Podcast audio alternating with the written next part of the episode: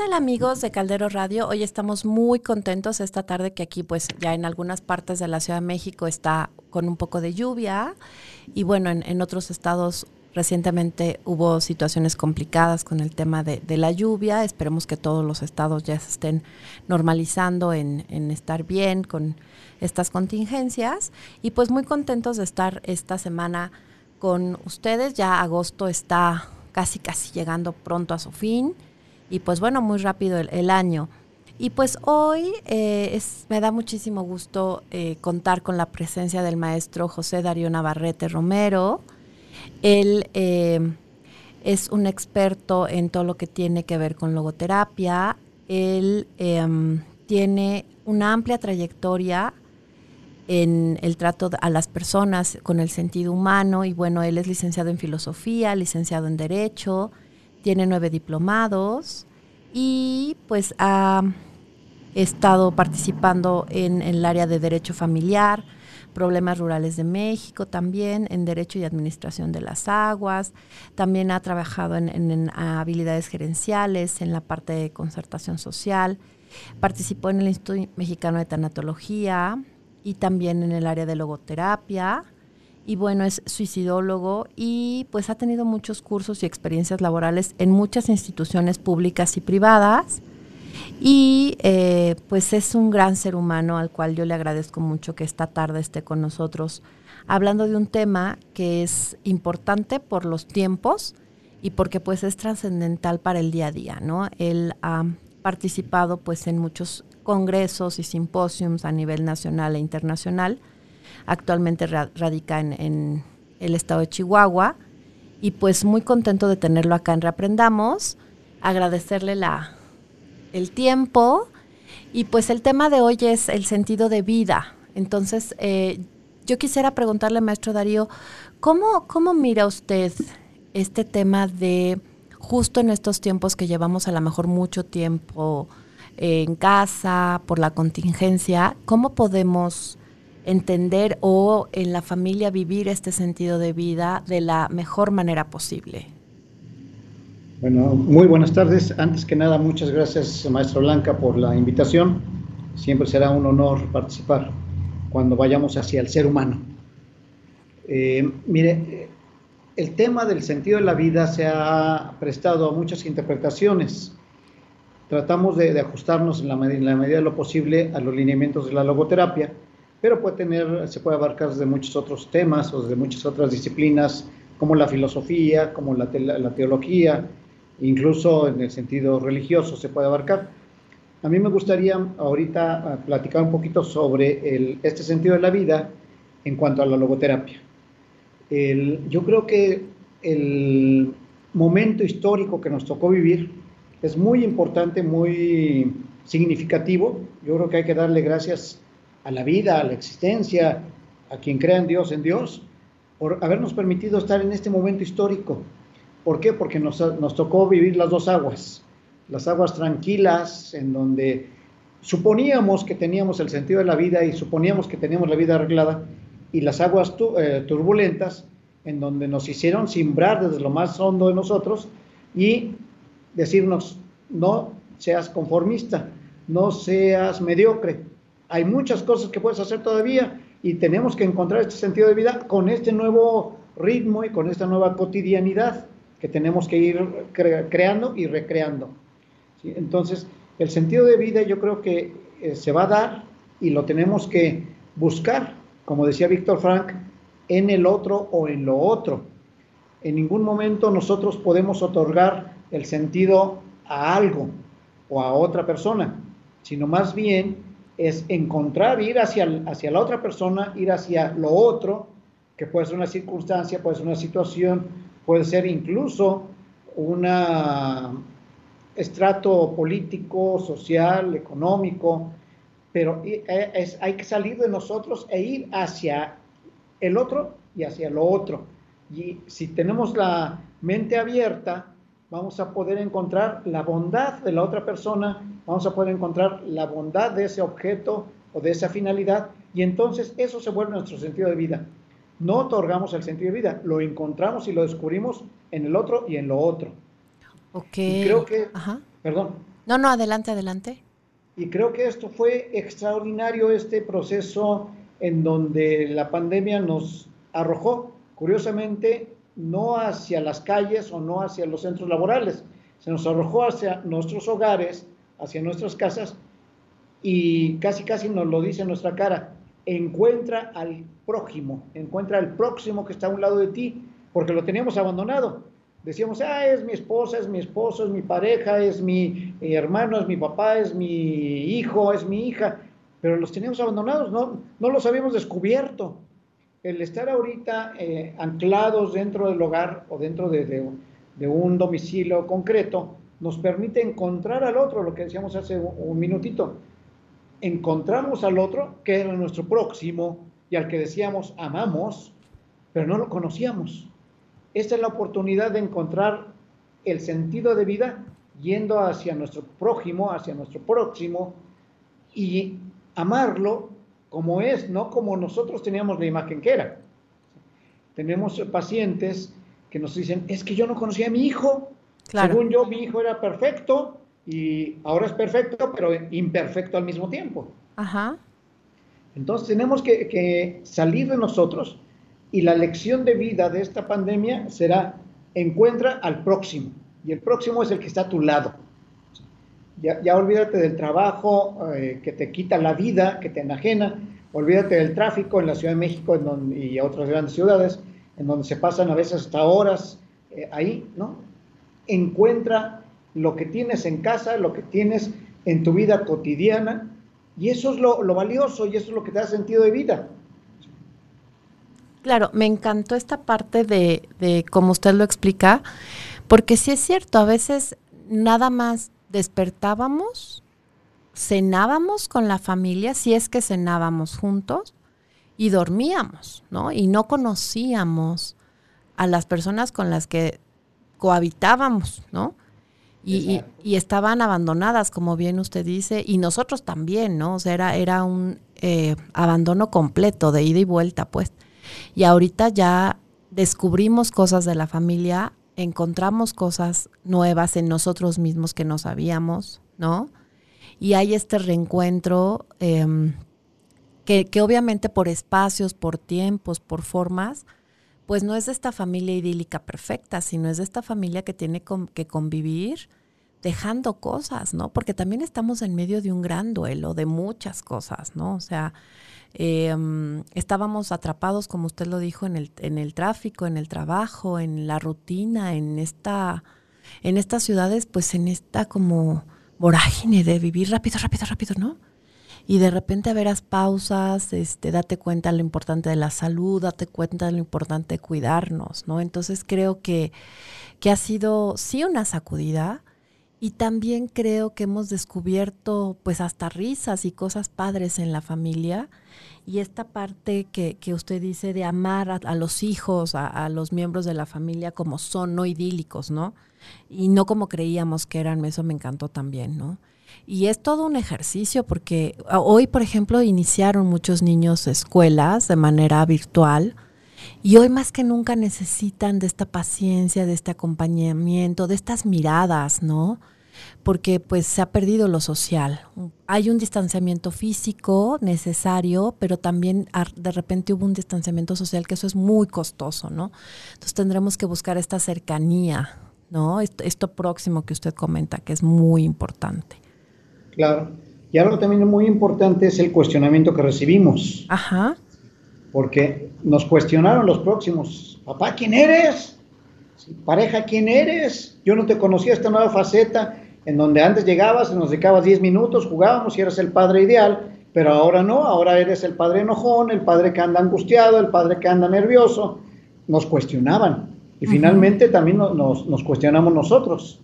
Hasta es una oportunidad para echar a andar mecanismos como la resiliencia, y como la paciencia también y la tolerancia. No, no, es nada más decir, ah, pues yo puedo convivir con mis hijos, sí, pero convivíamos un ratito los fines de semana, a lo mejor íbamos a algún servicio religioso, a lo mejor íbamos a desayunar, pero un ratito a la semana. Ahora eran 24 por 7. y, eso sí nos cuestionó. En realidad, ¿qué estás haciendo de, de, de ti, de tu vida? Y curiosamente, de tu presente encontramos hijos que crecieron muy rápido, encontramos jóvenes que se hicieron adultos. y, eso nos, nos cuestiona un primer principio sobre el amor. No puedo amar más que solamente lo que conozco. Solamente puedo más amar lo conocido. Y a veces vivíamos con desconocidos o nosotros mismos éramos desconocidos para los demás. Y decíamos que nos amábamos, pero la verdad es que pues, nos queríamos y a veces nos caíamos bien, nada más. o nos aguantábamos o nos tolerábamos, ¿no? Exactamente. claro. Pero a más de una vez nos los queríamos ahorcar o nos querían ahorcar. Claro. Entonces ahora yo creo que lo fabuloso de este tiempo, porque hay que, dar, hay, que sacarle las cosas buenas de las situaciones que estamos viviendo, es reencontrarnos, conocernos y estar en la posibilidad de amar. Y solamente así podemos conjugar el verbo, ¿sí? Amarme, amarte, amarnos todos. Que no sea nada más de palabras, sino que sea de una compenetración de la esencia humana, que es lo que nos diferencia de los animales. En realidad nos han engañado durante mucho tiempo, toda la vida hemos vivido engañados. Nos dicen es que somos animales racionales. Pues de animales no lo dudo, de racionales nada más hay que ver los noticieros. Claro. A ver si somos racionales. Claro. Yo creo que más bien lo que nos separa de, los animales es el amor y esta capacidad de interactuación entre, entre los seres humanos, en donde somos capaces de desnudarnos y decir, soy este, llámame así como estoy, así como soy, y con estas expectativas y con este pasado. Y es lo que nos ha permitido la pandemia y nos ha permitido este, eh, convivir en cuatro paredes durante los siete días de la semana.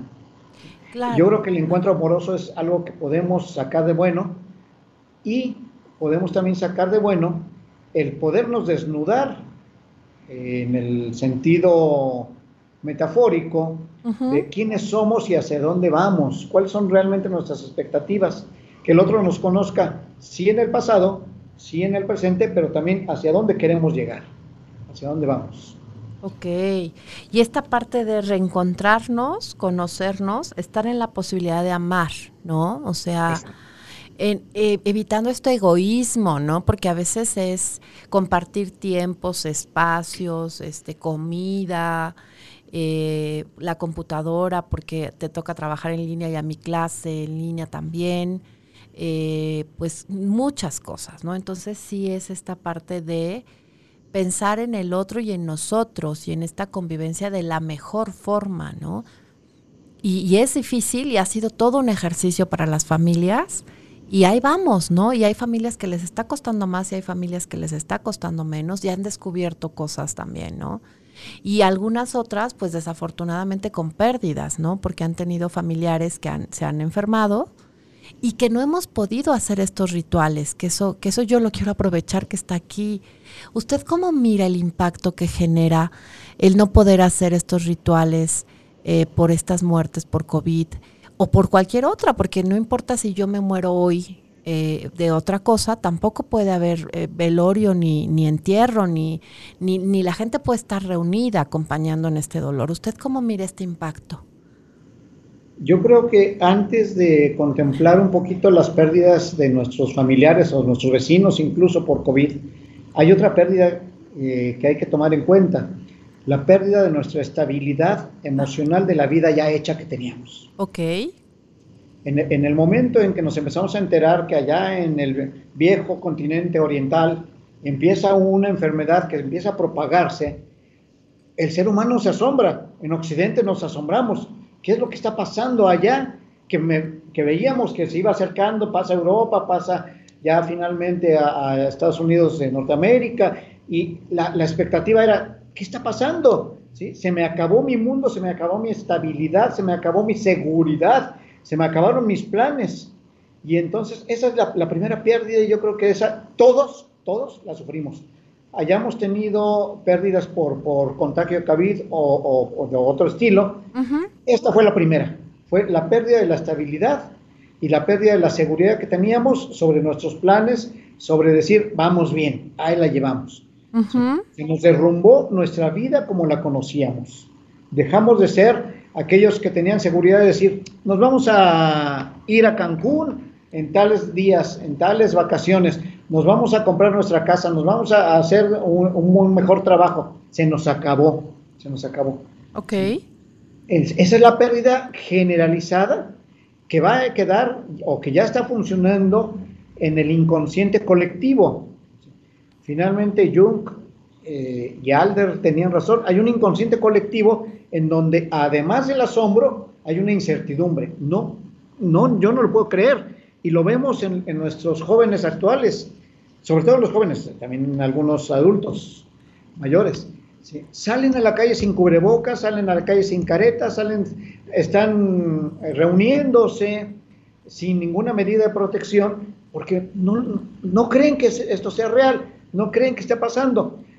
A pesar de las noticias, a pesar de dolorosamente los 60 mil muertos que llevamos en la República Mexicana, no lo creen. Y no es que no lo crean, es que su inconsciente se opone a pensar que esto nos llegó, que finalmente el destino nos alcanza y nos está avasallando. Es, es parte del duelo, ¿sí? la, incertidumbre y la incredulidad. Siempre que se nos muere una persona, eso no puede pasar, ¿cómo es posible? Así no está pasando. Esto no, decimos, esto no es cierto, hasta hay chats y hay páginas de web y hay páginas de Facebook. Esto no es cierto. Entonces, yo creo que es la primera pérdida y la que hay que trabajar a nivel social, a través de los institutos, a través de, los, de la psicología, de la logoterapia, de la filosofía y de la política también. No me quiero meter en ese terreno en ningún momento, pero hay que trabajarlas desde ahí. Eh, sí hay, hay que trabajar el inconsciente colectivo para llegar a la aceptación de la pérdida, para después poder trabajar también la aceptación de las pérdidas individuales y personales que hemos tenido. Pero en la tanatología se nos ha olvidado mucho, en los 15 años que llevo en, la tanatología, ¿no? ya 17 años, manejar las pérdidas colectivas.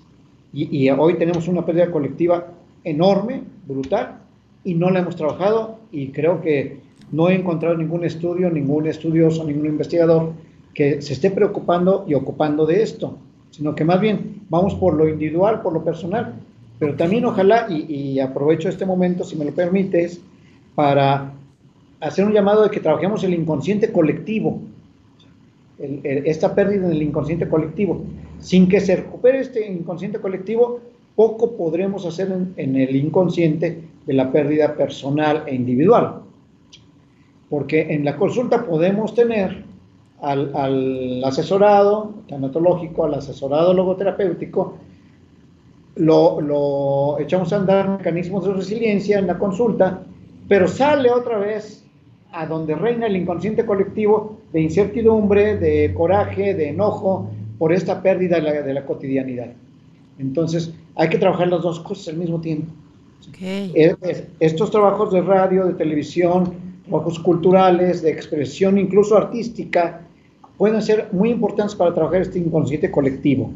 Perdón, te interrumpí. No, no, eh, maravilloso, sí, sí, sí trabajemos esa parte y creo que es muy importante porque la gente eh, se desmotiva muchísimo y aparte hace estos caminos, como usted decía, avanza y regresa, ¿no? Porque sí, gente que está en casa, que se cuida, que se guarda, que está todo muy bien y de repente cuando sale regresa o muy enojado o más deprimido o si ve las noticias eh, se deprime y vamos para atrás. Entonces sí creo que trabajar en esos dos planos es maravilloso, ¿no? Exacto algo muy importante es, eh, podría recomendar, es no o no desvalorizar, no hacer caso a um, noticias falsas, a noticias de, chats que solamente lo, que tienen de intención es eh, desviar, desinformar y desviar la atención.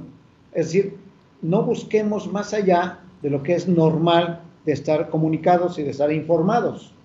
Porque luego hay personas que se pasan horas, horas, horas en el Face a ver qué dice fulanito, qué dice su y encontramos verdaderas aberraciones, en donde incluso nos, tenía yo un, tengo un asesorado en donde me dice, es que ya encontré la razón de la epidemia, eh, tal día de, del mes de agosto van a venir los extraterrestres y nos van a, mírate, o sea, estás echando a volar a la loca de la casa, es decir, la mente, y la loca de la casa ya está influenciada de que van a venir extraterrestres o que quieren hacernos esto, o quieren hacernos aquello, los terrestres y los extraterrestres. No, no echemos a volar la loca de la casa, eso desayuda en lugar de, motivarnos y de hacernos pasar las etapas del duelo, eh, que son cíclicas, no son lineales, eh, no, nos echa para atrás, nos, nos, involuciona. No, no, no busquemos más allá más que la noticia, porque sí es necesario un momento y un dato de realismo. tampoco podemos decir, no vean noticias, no, pero veamos noticias reales, noticias objetivas, en ningún momento interpretaciones de la noticia, que eso nos corresponde a cada quien, ¿no? Pero no, no nos dejamos llevar de que los extraterrestres y que los gusanos marinos y que no se babosada en media, ¿no? Entonces, eh, un criterio bien formado sí requiere información, pero en ningún momento eh, acudamos a páginas dudosas que solamente nos desinforman y nos echan a andar a la loca de la casa. ¿Y cómo podemos trabajar las pérdidas colectivas? Perdón, maestro, ¿cómo, cómo podemos, qué estrategias podemos hacer como para eh, este manejo de, de estas pérdidas eh, de grupo, de, de, comunidad, de familia, de sociedad? Sí, una de ellas eh, sería el realismo. No, no hay que ocultar información. Ok. Son 60 mil muertos, hagamos un minuto de silencio, pero después de este minuto de silencio, ¿qué vamos a hacer para que parar en seco estos 60 mil, que ya no lleguemos a más. Y ahí debemos de buscar un compromiso personal de cuidarme y de cuidar al otro. Ok. Lo hago por mí, para ti. En ningún momento lo hagamos por el otro. Lo hacemos por nosotros mismos porque es nuestro compromiso. Pero sí lo hacemos para el otro. Okay. Entonces, en el momento en que logremos eh, conjuntar y realizar dos grandes virtudes, la solidaridad y la subsidiariedad, en ese momento el inconsciente colectivo estará llevando paz y tranquilidad, sabiendo que mi vecino, sabiendo que la persona que amo se cuida por él, pero para mí, para no contagiarme, para no difundir esta enfermedad y otras muchas, ¿no? Lo mismo se podría decir de enfermedades infectocontagiosas desde la gripa hasta enfermedades este, eh, virulentas de, de otra especie, como serían las sexuales incluso. Entonces, no se trata en ningún momento de decir, es que lo hago para cuidarme por mí, por mí y para mí, no. Tú te comprometes por ti, pero es para el otro. Decíamos, el sentido de la vida se encuentra yendo hacia el otro, no yendo hacia mí. Entonces, lo primero es, me, me cuido yo por mi compromiso para no infectar al otro. Y entonces ya les aseguro que en este momento que seamos solidarios y subsidiarios con el otro, que finalmente es la sociedad, hasta ahí ya habrán llegado los 60 mil. Ok. Pero no lo hacemos, porque no fuimos educados en ir hacia el otro. Incluso pues hay, hay fórmulas muy, si me lo permites, decir la palabra muy tontas, por no decir la palabra que estoy pensando. Finalmente soy chilango de corazón. Yo sé. Ah, usamos buen lenguaje folclórico. sí, muy claro. este, de que lloren en mi casa, que lloren en la otra, que lloren en la otra. No, pues espérate, que no lloren en ninguna. ¿Por qué tienen que llorar en alguna? Claro. El que no tranza no avanza. Espérate, podemos avanzar todos sin transar. ¿sí? Entonces, dejemos esos egoísmos, esas frases y esas metodologías egoístas y vayamos hacia el otro, reconfortándolo y asegurándole que no se va a contagiar por nosotros porque nos estamos cuidando para él. Eso nos va a dar mucha paz, mucha tranquilidad. Seamos subsidiarios con quien lo necesita. Eh, bien, si bien hemos visto cosas extraordinarias como allá en la Ciudad de México y aquí en, en Chihuahua también, en todas las ciudades yo creo que hay, en donde se le apoya a las personas en pequeños restaurantes, en torterías, en taquerías, en donde se les da incluso gratis la comida a quien de plano no tiene. También hemos visto aberraciones en donde si no pagas te meto a la cárcel o te tiro tus tacos a la calle, ¿no? Entonces, hay que ser subsidiarios. En momentos de emergencia no podemos imponer criterios ni egoístas, ni, ni criterios en donde, digamos, yo voy por el poder pisando a quien sea. Falso. Si ya es hora de, ser subsidiarios. Si mi ganancia era del 30% en mi negocio, bueno, lo puedo disminuir al 20% y ganamos todos. Y seguimos comiendo todos. Claro. Entonces la subsidiariedad eh, es el compromiso social que tenemos para llegarle al otro y ya dejar de ser yo y tú, o tú y yo, sino empezar a ser un nosotros vivenciado en el amor.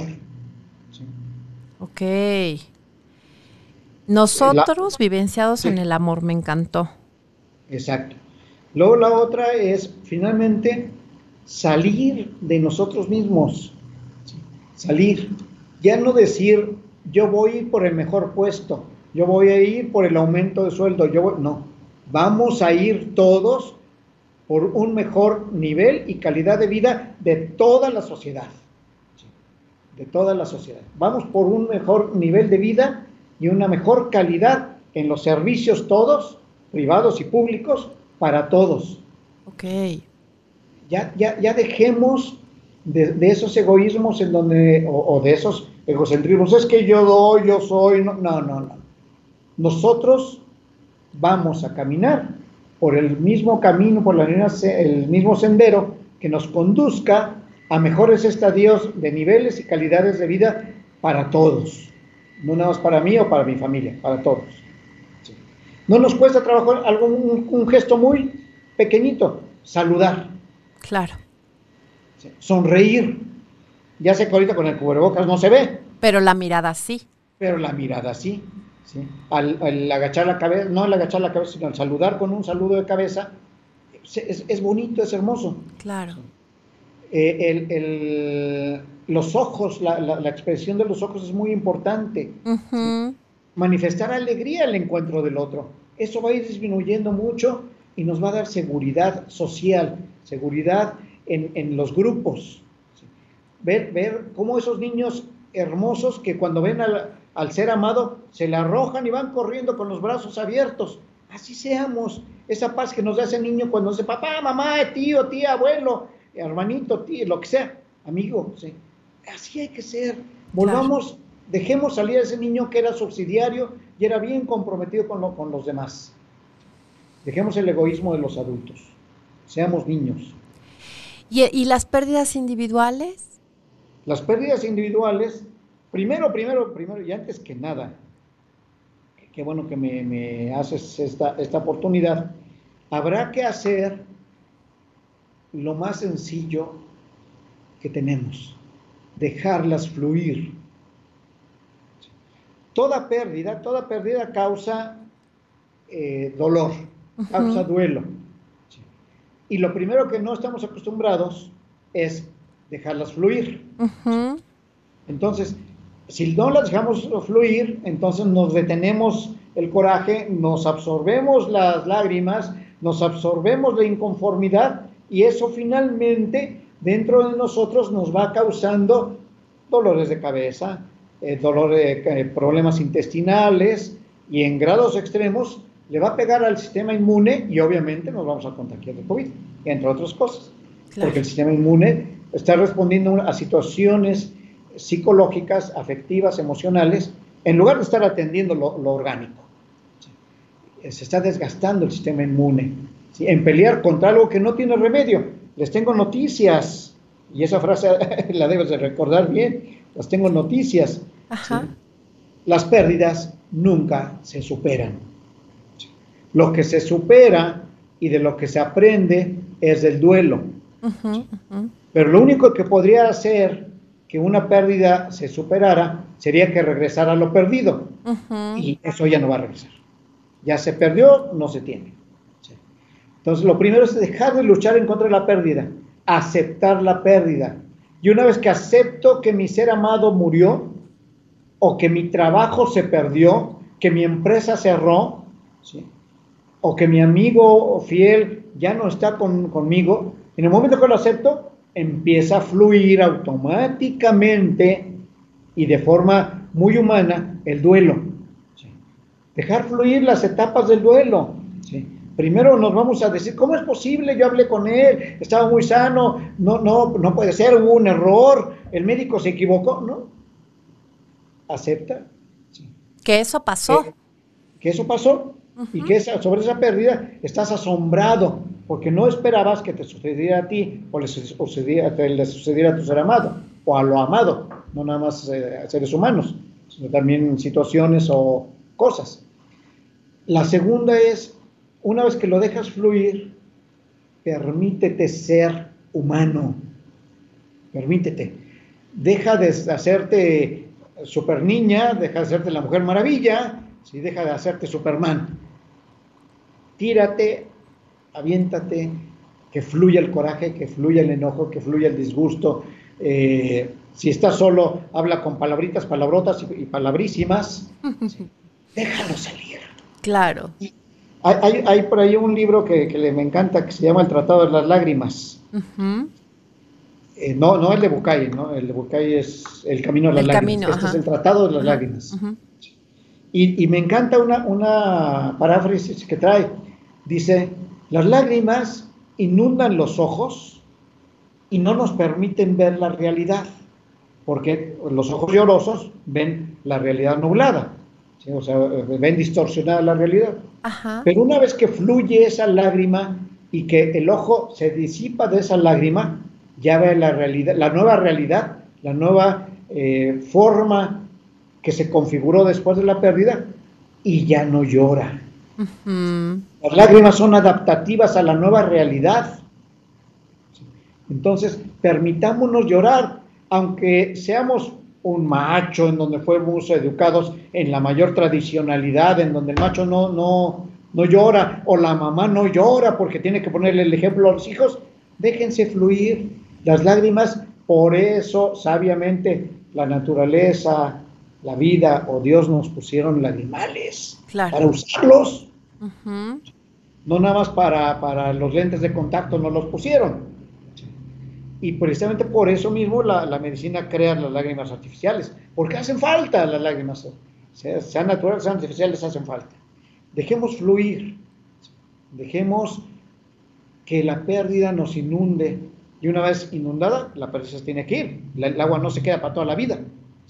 Entonces, es un río que se desborda nos inunda, nos causa una crisis, dejémonos reconocer la crisis y después vamos automáticamente a evolucionar, a crecer y a reencontrarnos en una nueva realidad en donde el ser amado que se fue, que trascendió, o el empleo o la realidad que, ya no tenemos, nos van a poder posibilitar una adaptación de vida a esta nueva realidad y a encontrar a ese ser amado ahora de manera diferente, en una espiritualidad en donde ya no vive a nuestro lado el ser humano, el ser amado, ya no está a nuestro lado hombro con hombro, ahora está hacia, hacia nosotros, dentro de nosotros. Antes abríamos los ojos para encontrar ese ser amado, ahora los cerramos y encontramos a ese ser amado. Claro. Y que esto, por ejemplo, a mí que me toca tanto con los niños, a ellos les da tanta paz.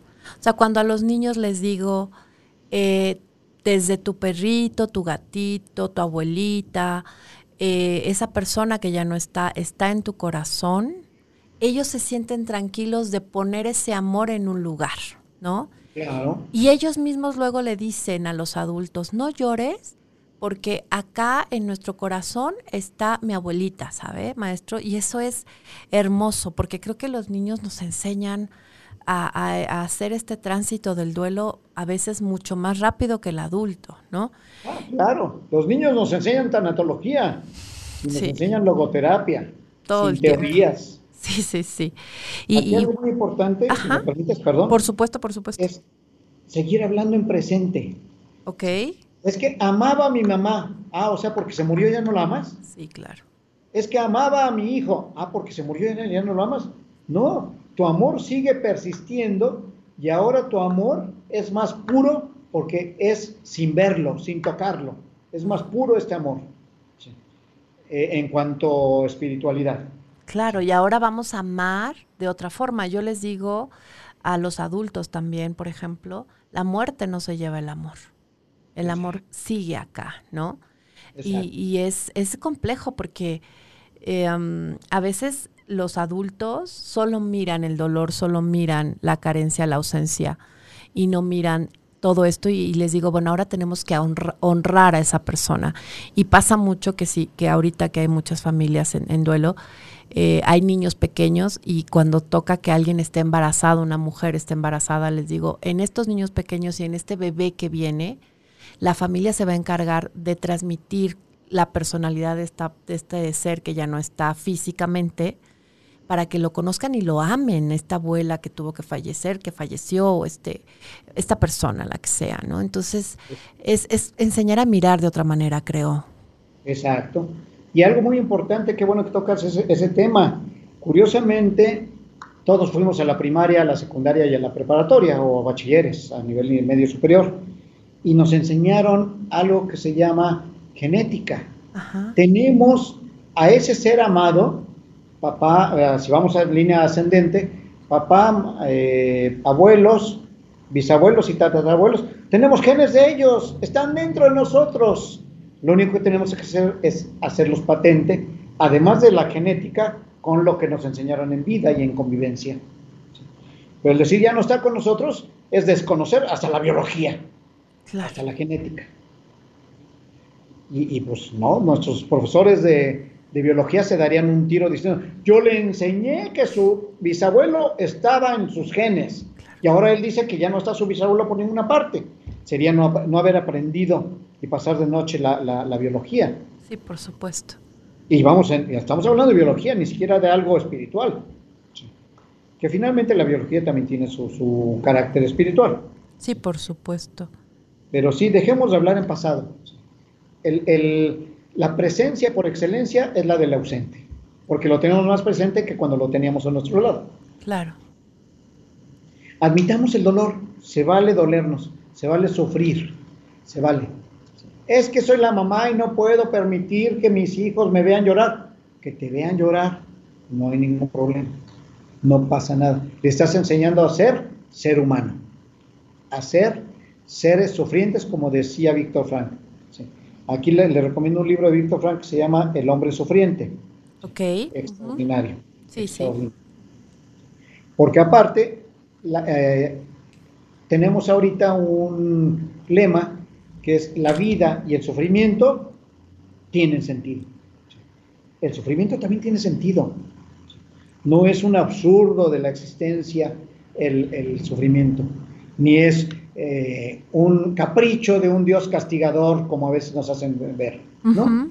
El sufrimiento es una eh, rama del árbol que, es la vida. No hay vida sin sufrimiento.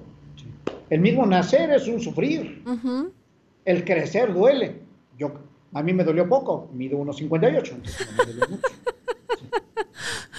Pero, pero duele, el crecer duele.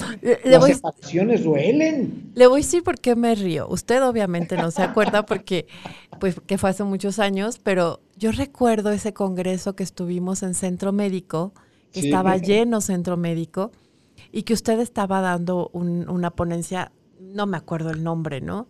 Y, y entonces subía y bajaba por el auditorio, ¿no? Que estaba lleno, creo que el 90% éramos mujeres. Y entonces decía, mírenme, mírenme, mido unos cincuenta y tantos, ¿no? Y, y, y, cómo pues nos reíamos ahí, ¿no? Y, había gente que traía duelos muy complejos, ¿no? Sobre todo señoras que habían perdido hijos y cosas así.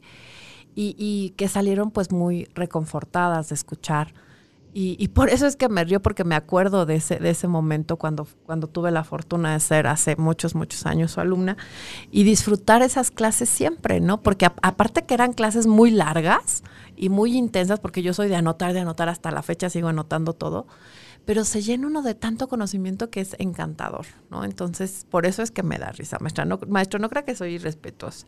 No, no, no, para nada, para nada, no, no. Pero sí. algo muy importante aquí, y por, si me permite hacer el comentario, las penas y los sufrimientos son menos si se ríen. Claro. En el momento soy capaz de hacer humor trágico de mi comedia, de mi vida, de mi sufrimiento, es el 90% de la solución a mis problemas, el reírme de mis problemas. Eh, parte de la, terapia y parte de la logoterapia es el humor trágico.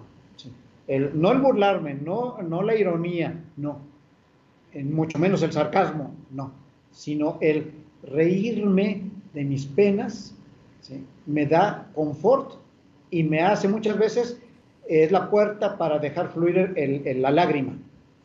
¿Cuántas veces empezamos riéndonos y terminamos llorando? Gracias. Las personas que se les hace muy difícil o muy complicado llorar, hay que llevarles a reír y la risa los va a llevar a la, lágrima. Entonces, eh, Víctor Frank tiene una técnica que se llama el humor trágico. ¿sí? El momento que seas capaz de reírte de tu sufrimiento, no de burlarte, no, no de ser sarcástico, no, sino de reírte de lo que te está pasando, en ese momento tu espíritu empezará a sanar. ¿Cuántas veces vamos por la calle y nos caemos y nos levantamos rapidísimo? No me pasó nada, así me bajo yo a escupir. Ahí es, es humor trágico. Ya después, muy adelante, hoy sí me dolió, pero pudimos superar rápidamente la caída, no porque nos quedamos tirados, sino porque nos levantamos e hicimos una broma de esto. Claro. Entonces, el humor trágico es bien importante social e individualmente en la pérdida. ¿Y cuáles serían las recomendaciones que podemos eh, ocupar en la familia, los padres, para que podamos ir transitando desde lo colectivo hasta lo individual estos procesos? ¿Cuáles serían como algunas recomendaciones que usted mire que nos pueden servir?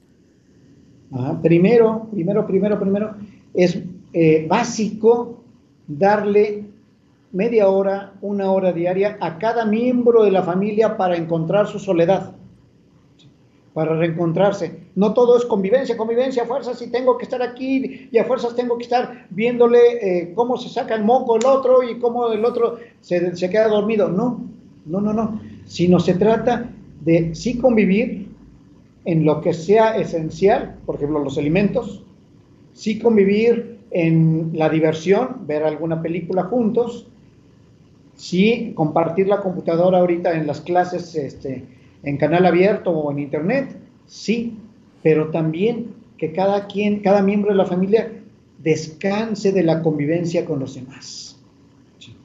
Se, reencuentre a sí mismo, que haga lo que le gusta.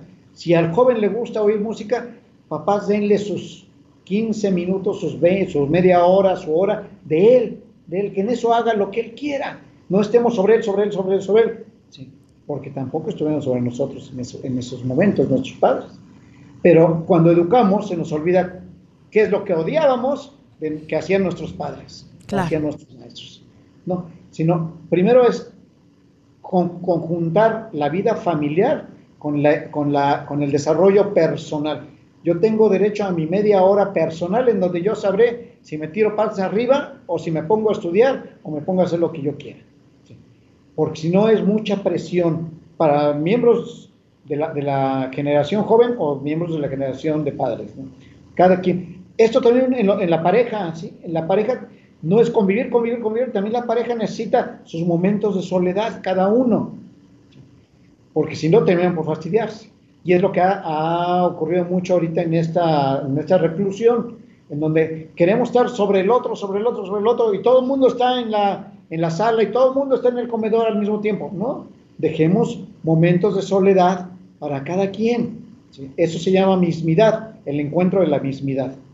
Segundo, compartamos lo superficial, como una película tal vez de algún cómico, eh, tal vez de que podamos comentar superficialmente, y también pláticas serias, formales, en donde nos desnudemos sin criticar. Cuando una persona se desnuda no es para que la critiquemos, sino es para mostrarnos su ser en intimidad y sean aceptadas sin crítica alguna. ¿sí? Y la tercera es hagamos planes juntos. Ver en un presente futuro qué vamos a hacer en todos los escenarios posibles. Nos habían dicho que primero 10 eh, días, después que 3 meses, hoy ya llevamos 5 meses y parece que va un poquito más largo esto. Y hoy en la mañana... En todos los escenarios posibles. Hoy en la mañana una de mis hijas, que mis hijas ya son, ya son viejas, una tiene 16 y otra 20, ¿no? La, la de 16 me decía, faltan creo que 15 sábados, fines de semana para Navidad o 16, no sé, me dijo un número, ¿no? Y yo me quedé así y agarré y me dice, ¿qué va a pasar? ¿Vamos a poder pasar Navidades con los tíos favoritos o no? Y, le dije, no lo sé, pero buscaremos otra forma si es que no se puede físicamente, ¿no? Pero, pero sí es, o sea, fue una mirada y un silencio de, de muchas cosas, ¿no? O sea, porque pues es, ese, ese festejo a ella sí les gusta mucho, ¿no? Entonces, em, pues es esa preocupación de, de, cómo vamos a convivir, ¿no? Y, y, sí, o sea, hacer planes ayuda también y escuchar estas inquietudes de, del otro, ¿no? Estos temores, estas emociones, ¿no? Sin críticas. Sí, por supuesto, ¿no? Y bueno, también yo quiero preguntarle algo para que lo podamos decir con mucha calma. Eh, yo sé que allá en Chihuahua y que ahorita está usted haciendo varios diplomados, ¿no? ¿Qué diplomados están? ¿Cuándo empiezan? ¿Y dónde pueden contactarlos? Ok, gracias por, por la oportunidad. Eh, empezamos hace 15 días el diplomado de logoterapia. Ok. El siguiente es eh, el día 27 de septiembre, es la siguiente sesión si alguien gusta inscribirse, todavía estamos en posibilidad porque se le repone esta clase que faltaba. ¿Es presencial o es en línea? No, es, por vía plataforma. Perfecto. O sea que puede haber de otros estados. Sí, tenemos de Chiapas, tenemos de Quintana Roo, tenemos del Distrito Federal y de aquí del norte de la República. Perfecto, ok. Eh, son, son diplomados que procuramos que sean pocas personas para que puedan intervenir. Ok. Porque luego hay diplomados de 100 personas y pues nunca se intervienen. Claro. Entonces, no, son, son diplomados pequeños en donde sí, sí se interviene y de forma personal, aunque sea por vía eh, plataforma. Eso, entonces, para el 27 de septiembre tenemos la segunda, pero antes, si se inscriben, fijamos un sábado para darles la... Reponer la clase 1. La clase faltó. Perfecto. Ajá. Y el día 4 de octubre tenemos un diplomado en, su, en suicidiología. Ok. Porque, curiosamente, derivado de, esta, de este COVID o de esta reclusión, hay muchas personas que están suicidando. O con intentos. de suicidio. Sí. Por, por, esta desesperanza que tenemos. Ya no tenemos la seguridad que antes.